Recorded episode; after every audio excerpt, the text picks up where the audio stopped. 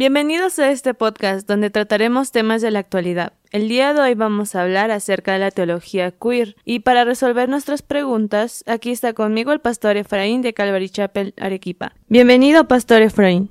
Hola, ¿cómo están? Gracias una vez más, estoy con ustedes en estos temas de la actualidad y bueno, controversiales a la vez. Muchas gracias por estar aquí. Como primera pregunta, quisiéramos saber qué es la teología queer. Mira, la teología queer es una de, las, diría, deformaciones de la teología en estos últimos tiempos. Y justo el nombre o el adjetivo queer parte ya desde el año 2000 en adelante con todos estos movimientos eh, que surgen, LGTBIQ, todo lo que conocemos nosotros ya en el mundo global. La palabra queer significa raro o extraño, torcido. Y estas expresiones que se encuentran en el inglés es como to be queer in the head, es como estaba mal de la cabeza, o to be queer in the street, es como estar agobiado por, por deudas o cosas como estas. Habla desde esta perspectiva, de esta, el origen de esta palabra, inclusive había to feel queer, que vendría a decir encontrarse indispuesto o mal. Simplemente ellos, el grupo de activistas homosexuales, tratan de poner este adjetivo a la teología. Y de ahí, eso significa pues teología queer, que está tratando o intentando decir que desde el estudio de la Biblia, entre comillas, un profundo estudio de la Biblia, que la homosexualidad no es pecado, que vivir de esta forma no es pecado. Obviamente que se han levantado durante todos estos últimos años muchas personas y que se hacen llamar pues teólogos, teólogos queer, que están a favor del homosexualismo y sus diferentes áreas de influencia que existen en el mundo. Entonces, a eso nos referimos con teología queer, donde usan versículos bíblicos para respaldar que la homosexualidad no es pecado. Entonces, ¿cómo se originó esta teología? Mira, esta teología se origina, como te decía, que está originada por personas gays, básicamente este grupo LGTBIQ, entre lo que son agrupa lesbianas, gays, bisexuales, transgéneros, queer, intersexuales y asexuales. Muchos de ellos están tratando de centrarse en esas necesidades específicas que ellos tienen y totalmente esta teología se opone a las normas sociales y culturales respecto al género y la sexualidad. En otras palabras, es que buscan desenterrar esas voces ocultas que están dentro de la teología bíblica y que ellos dicen, bueno, estamos sacando algo nuevo a la luz. Y esta palabra deconstruir, que lo habrás escuchado, ¿no? Vamos a deconstruir. Esta teología desafía y deconstruye todas estas perspectivas bíblicas que son claras en la escritura, pero ellos dicen que simplemente han sido mal interpretadas. Entonces, esto tiene sus orígenes en esa suposición que nosotros vemos que tanto las personas homosexuales no están conformes con su género y tratan de decir que siempre estuvo en toda la historia humana, incluyendo la Biblia. Entonces, esto da origen a esta teología queer. Y algo más es que antes había lo que existía la teología gay y la teología lesbiana. Y entonces la mezcla de estas dos teologías o la fusión, diríamos, da lugar a la teología queer como se la conoce ahora. Para esto ellos han sacado una Biblia. En Brasil salió la primera Biblia para homosexuales, que han cambiado los versículos bíblicos en las interpretaciones que seguramente ellos dicen, dicen y se respaldan que la homosexualidad no es pecado. ¿Y cómo afecta esta teología queer a la doctrina bíblica? Bueno, afecta en un sentido de afectar, diríamos, como a la, a la doctrina bíblica. No lo hace porque simplemente no están teniendo la razón, en otras palabras, y no la tienen, y ellos están más bien haciendo un mal uso de lo que se llama la hermenéutica, que es el arte de interpretar la Biblia. Debemos usar herramientas de géneros literarios que nos ayudan a interpretar mejor la escritura. Muchas personas no están entendiendo eso y algunos que sí la entienden a veces se aprovechan de esto para tergiversar y si una persona no ha estudiado bien, por ejemplo, este se va a dejar confundir. Entonces, te voy a mencionar algunos textos bíblicos y vamos a ver si afecta o no afecta la doctrina bíblica. Primero, el Levíticos 18:22 dice el texto, no practiques la homosexualidad. Al tener relaciones sexuales con un hombre como si fuera una mujer es un pecado detestable. Cuando leemos esto, es claro para cualquier persona desde una simple lógica y desde una simple, diríamos, ah, cuestiones de entender el texto o hacer lo que nosotros llamamos comprensión lectora, nos dice que no deben practicar la homosexualidad, es un pecado detestable. Pero ¿qué dicen los teólogos queer? Ellos dicen que estas normas eran dadas solo para el pueblo de Israel y no eran dadas para la humanidad en el día de hoy. Pero nos tienen que entender que las leyes de Dios son para toda la humanidad. Bueno, exclusivamente se lo dio al pueblo de Israel, pero es a través de estas normas que Dios juzgaba a las naciones. Y por eso el juicio de Dios venía sobre los enemigos que eran contra el pueblo de Israel. Ahora en Levíticos 20:13 dice, si un hombre practica la homosexualidad al tener relaciones sexuales con otro hombre, como si fuera una mujer, ambos han cometido un acto detestable ambos serán ejecutados, pues son culpables de un delito de muerte.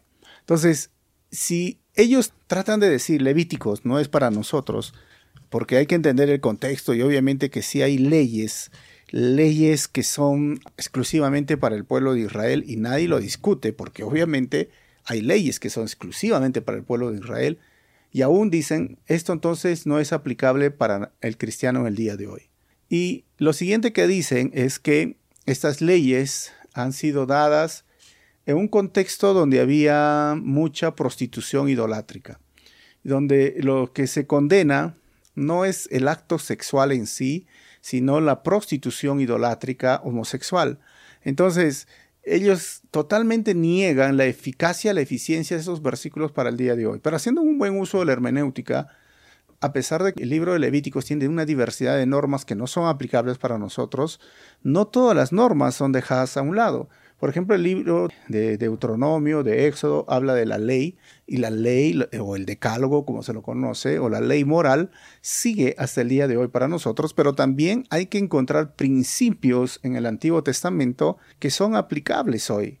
Así que estos versículos constan de normas referidas a la unión conyugal y la familia y no tiene nada que ver con cuestiones culturales, con cuestiones, diríamos, de culto o tradiciones religiosas, sino que los versículos que te he leído tienen que ver con las leyes para la familia, exclusivamente unión conyugal y la familia, y ese sería el mayor contexto, y el principio es que las relaciones sexuales deben de ser entre hombre y mujer dentro del matrimonio. Entonces, como mandato divino no está limitado exclusivamente a Israel.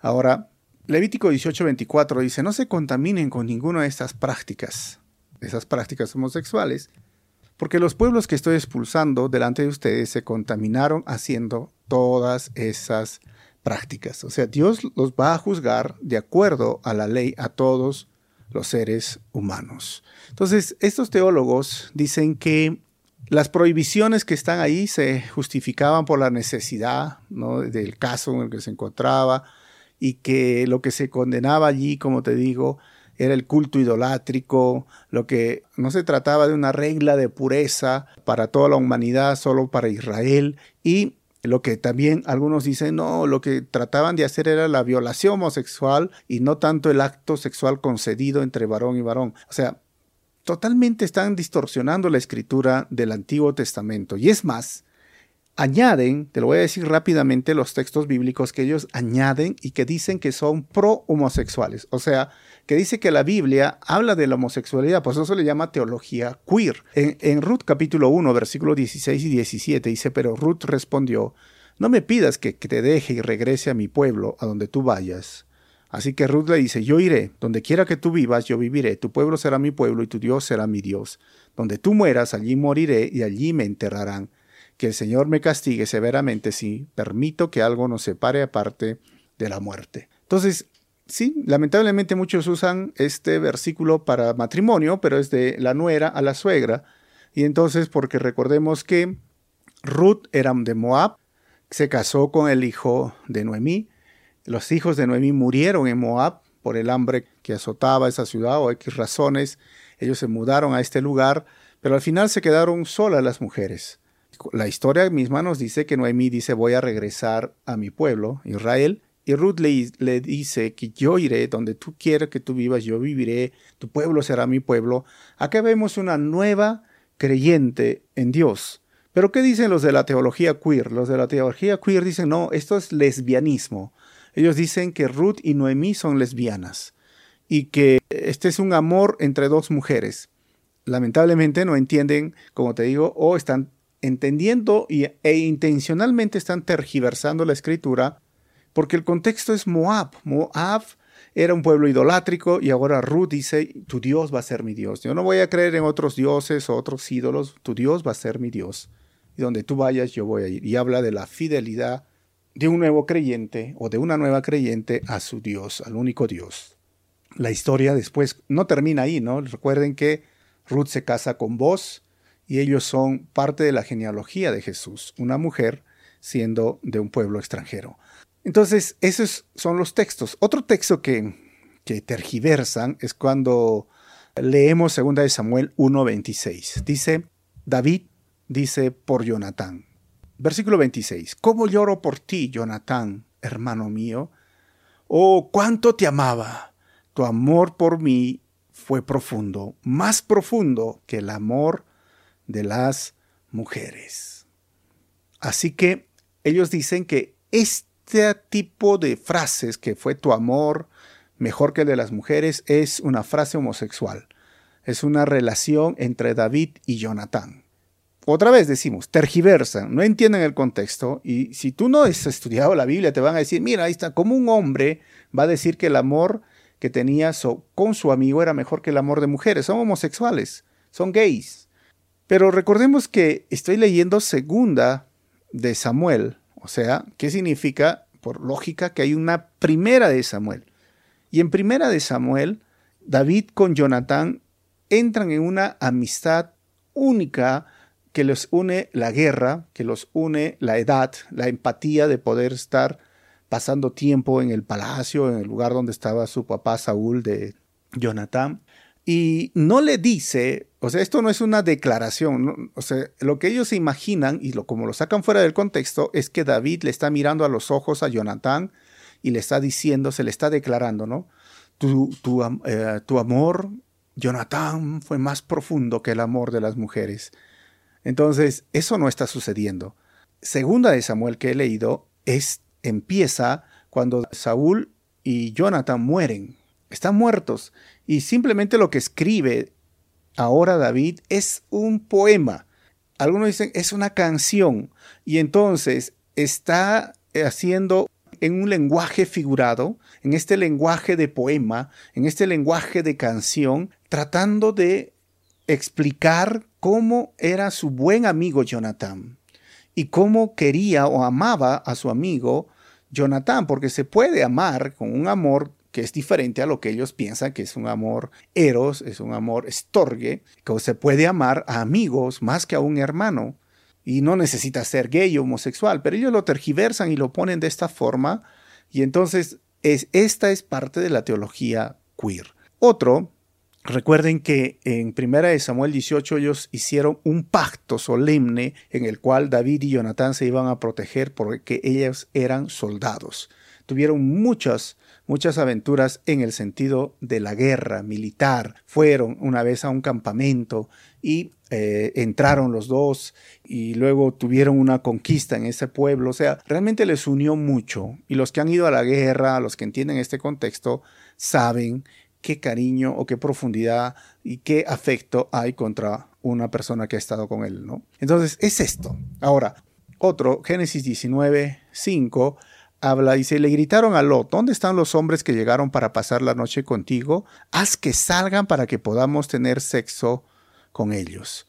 Y cuando Vemos aquí de Génesis 19 y el castigo que se da a Sodoma y Gomorra y porque estos hombres de Sodoma y Gomorra querían tener sexo o relaciones sexuales con estos ángeles y Dios castigó por eso y es de ahí procede la palabra sodomita en el cual un hombre que se echa con un varón y está en la Biblia tanto en el Antiguo como en el Nuevo Testamento, pues los de la teología queer dicen que Dios no castigó por este pecado de la homosexualidad a Sodoma y Gomorra, sino que castigó por la injusticia. ¿Por qué? Porque te hacen leer Ezequiel 16:49. ¿Y qué dice Ezequiel 16:49? Dice que los pecados de Sodoma eran el orgullo, la glotonería y la pereza, mientras que afuera sufrían los pobres y los necesitados. Entonces te muestran y te dicen, mira, acá no habla de sexo, acá no habla de homosexuales, acá habla de otros pecados que eran glotonería, pereza y además era injusticia. Y entonces ellos te hacen ver y decir, estás equivocado. A ellos no los castigaron porque querían tener relaciones sexuales con los varones. Pero tienen que entender el contexto. Yo te he leído Ezequiel 16:49 y vamos a leer Ezequiel 16:50. Hablando de Sodoma y Gomorra, dice, ella fue arrogante y cometió pecados detestables. En la Reina Valera dice, a pecados abominables. Por eso la destruí, como has visto. ¿Y qué es abominable?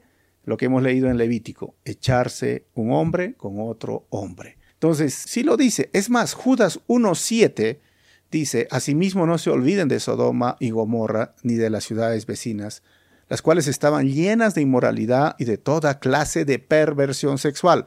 Entonces, acá está corroborando y volviendo a decir que sí, efectivamente, Sodoma y Gomorra estaba llena de inmoralidad y de perversión sexual. ¿Y a qué le llama perversión sexual? La Biblia a las relaciones homosexuales. Esas ciudades fueron destruidas con fuego y sirven como advertencia del fuego eterno del juicio de Dios. En la Reina Valera usa esta frase perversión sexual, vicios contra la naturaleza. Y sabemos que está hablando a una relación homosexual. Entonces, esto es parte de la teología queer. Y hay muchos otros textos, pero déjame darte un texto más acerca del Nuevo Testamento que dicen exclusivamente que Jesús también aprobó la homosexualidad.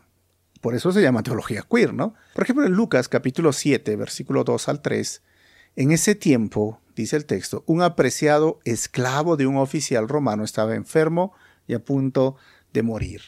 Cuando el oficial oyó hablar de Jesús, envió a unos respetados ancianos judíos a pedirle que fuera a sanar a su esclavo. Entonces, ¿qué es lo que dice? Que aquí la palabra apreciado usa la palabra íntimos en lugar de agapetos, ¿no? O sea, ¿qué significa? Que había una relación entre esto que sucedía de este hombre que tiene a un esclavo que está en cama este soldado o es, digamos, capitán romano.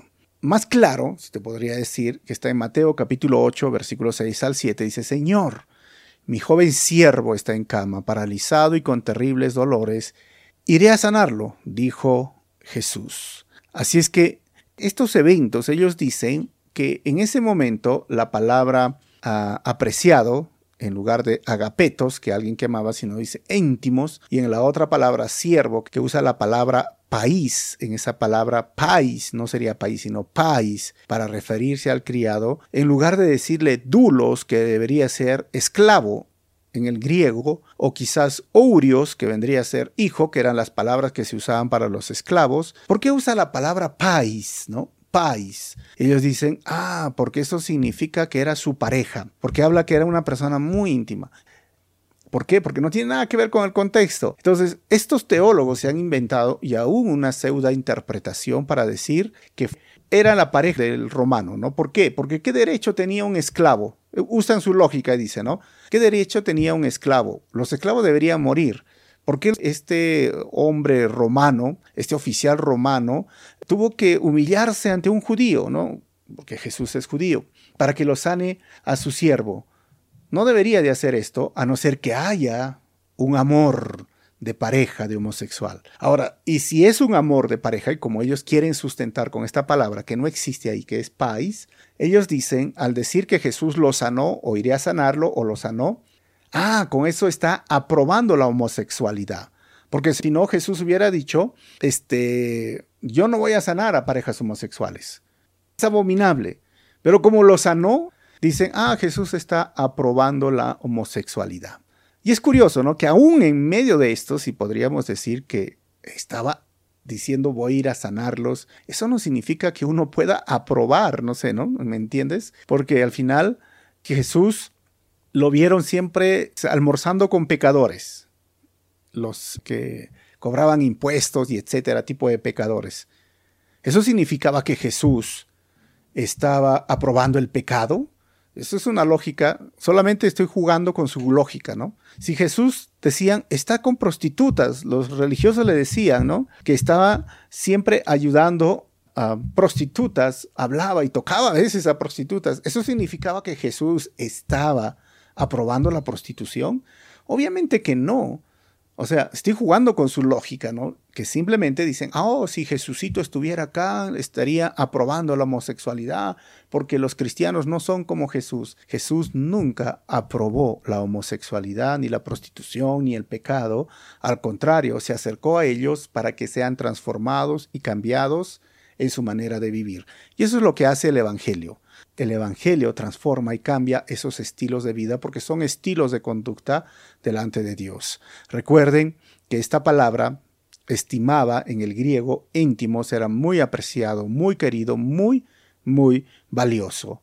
¿Y qué significaba muy valioso? Probablemente este siervo era valioso en el sentido administrativo o en muchos otros sentidos que este oficial romano no quiso que se pierda.